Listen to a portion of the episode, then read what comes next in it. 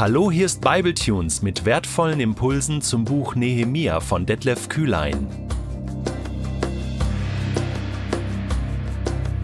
Der heutige Bibletune steht in Nehemia 2, die Verse 1 bis 5 und wird gelesen aus der Hoffnung für alle. Vier Monate waren seither vergangen. Eines Tages, als ich König Artaxerxes beim Essen Wein anschenkte und ihm den Becher reichte, fiel ihm auf, dass ich traurig aussah. Das war der König bei mir nicht gewohnt, darum fragte er mich, Warum siehst du so bedrückt aus? Du bist doch nicht etwa krank? Nein, irgendetwas belastet dich. Ich erschrak heftig und antwortete, Lang lebe der König! Wie könnte ich fröhlich sein, wenn die Stadt, in der meine Vorfahren begraben sind, zerstört ist und ihre Tore in Schutt und Asche liegen? Da fragte mich der König, Worum bittest du? Ich flehte zum Gott des Himmels. Dann sagte ich, Mein König, wenn du es für richtig hältst und wenn du mir vertraust, dann sende mich nach Juda in die Stadt, in der meine Vorfahren begraben liegen. Ich möchte sie wieder aufbauen. Was ist dir beim Hören des heutigen Bibeltextes aufgefallen? Ja, ich weiß, ich bin gemein. Wahrscheinlich hast du einfach zugehört und du gehst davon aus, dass Detlef auch heute wieder ein paar Gedanken dazu sagen wird und sicherlich nochmal auf den Bibeltext eingehen wird. Ja, das ist der Vorteil bei Bibletunes, da haben wir Zeit, so zehn Minuten und können den Bibeltext nochmal hören, nochmal nacherleben und nochmal in die Tiefe gehen. Das ist der Vorteil von einem Audiopodcast. Du hast aber auch die Möglichkeit, den Text nochmal zu hören. Und dann lass uns doch einsteigen, denn dieser Text, der hat so ein paar Halbsätze, die man fast überliest oder überhört und die doch so wichtig sind. Zunächst einmal heißt es in Kapitel 2, Vers 1, Vier Monate waren seither vergangen. Vier Monate, nachdem Nehemia tagelang getrauert hat, geweint hat, gefastet hat, gebetet hat, gerungen hat und, und vor Gott sich ausgebreitet hat mit seinen Bitten, mit seinen Träumen und Visionen. Vier Monate. Das ist eine lange Zeit. Das sind 16 Wochen. Das sind 120 Tage. Da braucht man ganz schön viel Geduld. Und wir erinnern uns, Nehemiah hatte gebetet und gib mir Gunst, eine offene Tür, wenn ich mit dem König spreche. Ja, jetzt hat er vier Monate nicht mit dem König gesprochen. Man fragt sich, worauf wartet er noch? Vier Monate waren seither vergangen und wir können uns vorstellen, nein, Nehemia äh, kann nicht einfach so beim großen persischen König vorsprechen und sein Anliegen vorbringen. Er musste auf eine gute Gelegenheit warten. Er brauchte viel Geduld. Viel Geduld, um an seiner Vision, an seinem Traum festzuhalten, nicht aufzugeben. Gott, du wirst nicht zu spät kommen. Gott, Du wirst für eine gute Gelegenheit sorgen. Manchmal brauchen wir einfach, einfach noch ein bisschen mehr Geduld. Ein bisschen mehr abwarten. Ein Tag länger noch. Durchhalten. Gott kommt nicht zu spät. Eines Tages, als ich König Artaxerxes beim Essen Wein einschenkte und ihm den Becher reichte, ja. Nehemia war Mundschenk des Königs.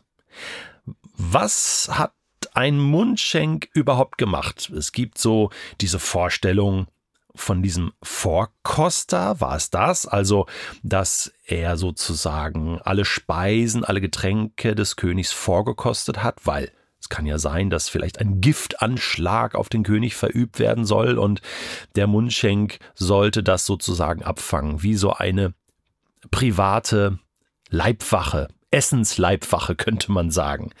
Ich habe ein interessantes Buch, was ich jetzt parallel zur Nehemia Staffel lese, von Rudolf Möckel. Äh, das Buch heißt Im Gegenwind. Standhalten, wenn es heftig wird. Studien über Nehemia. Im äh, christlichen äh, Verlag erschienen, kleinen Moment, Christliche Verlagsgesellschaft, so heißt der Verlag.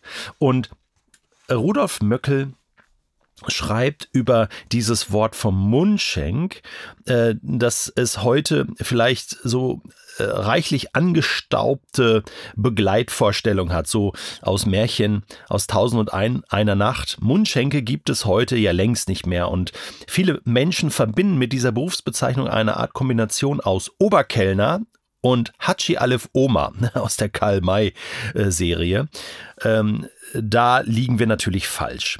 Wer Mundschenk am persischen Hof wurde, hatte viele Vorrechte und eine große Verantwortung. Vor jeder Mahlzeit probierte der Mundschenk den Wein des Königs, um sicherzustellen, dass er nicht vergiftet war.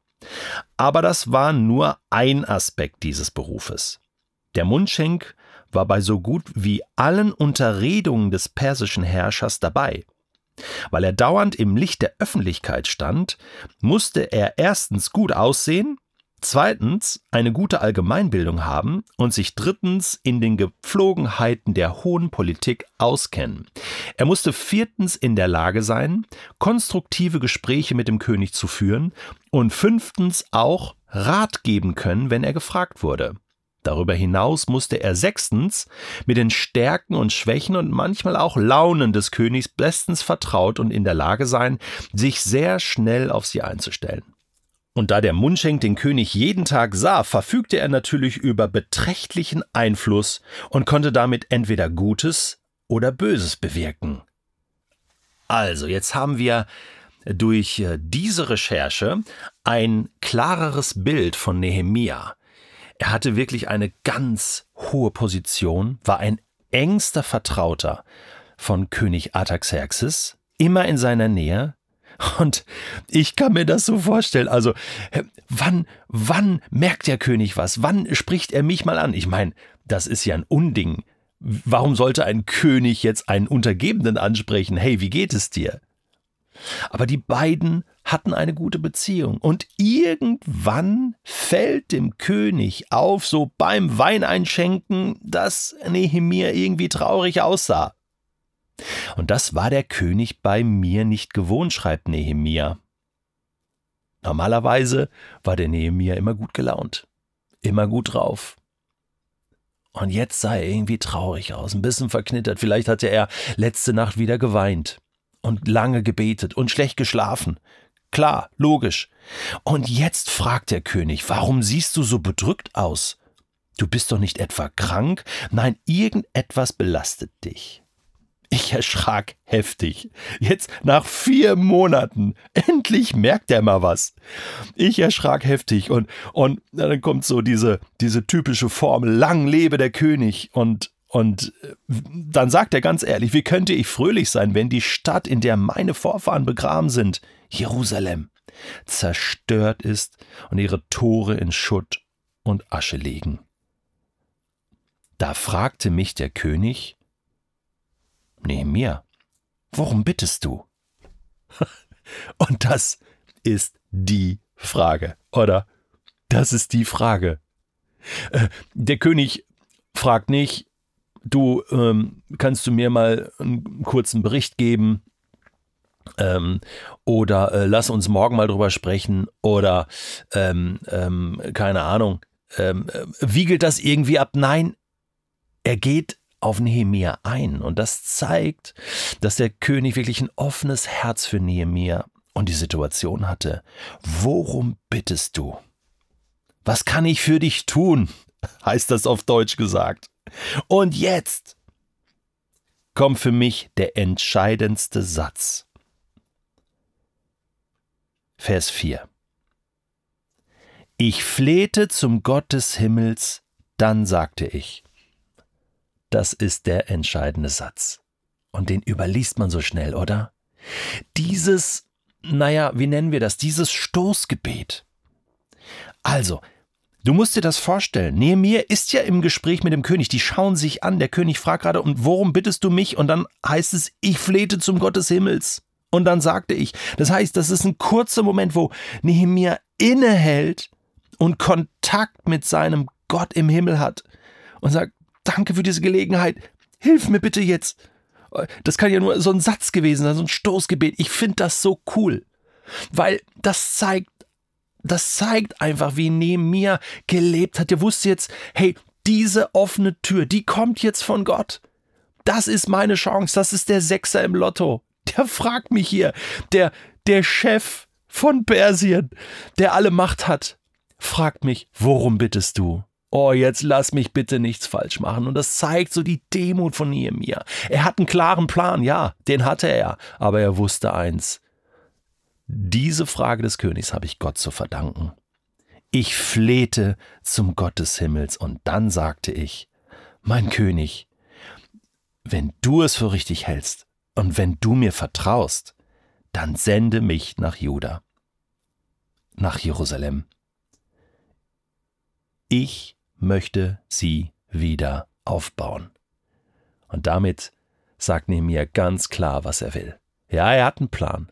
Er weiß sich aber wirklich abhängig von Gott. Und diese Mischung, Leute, lasst uns das hinkriegen in unserem Leben, diese Mischung.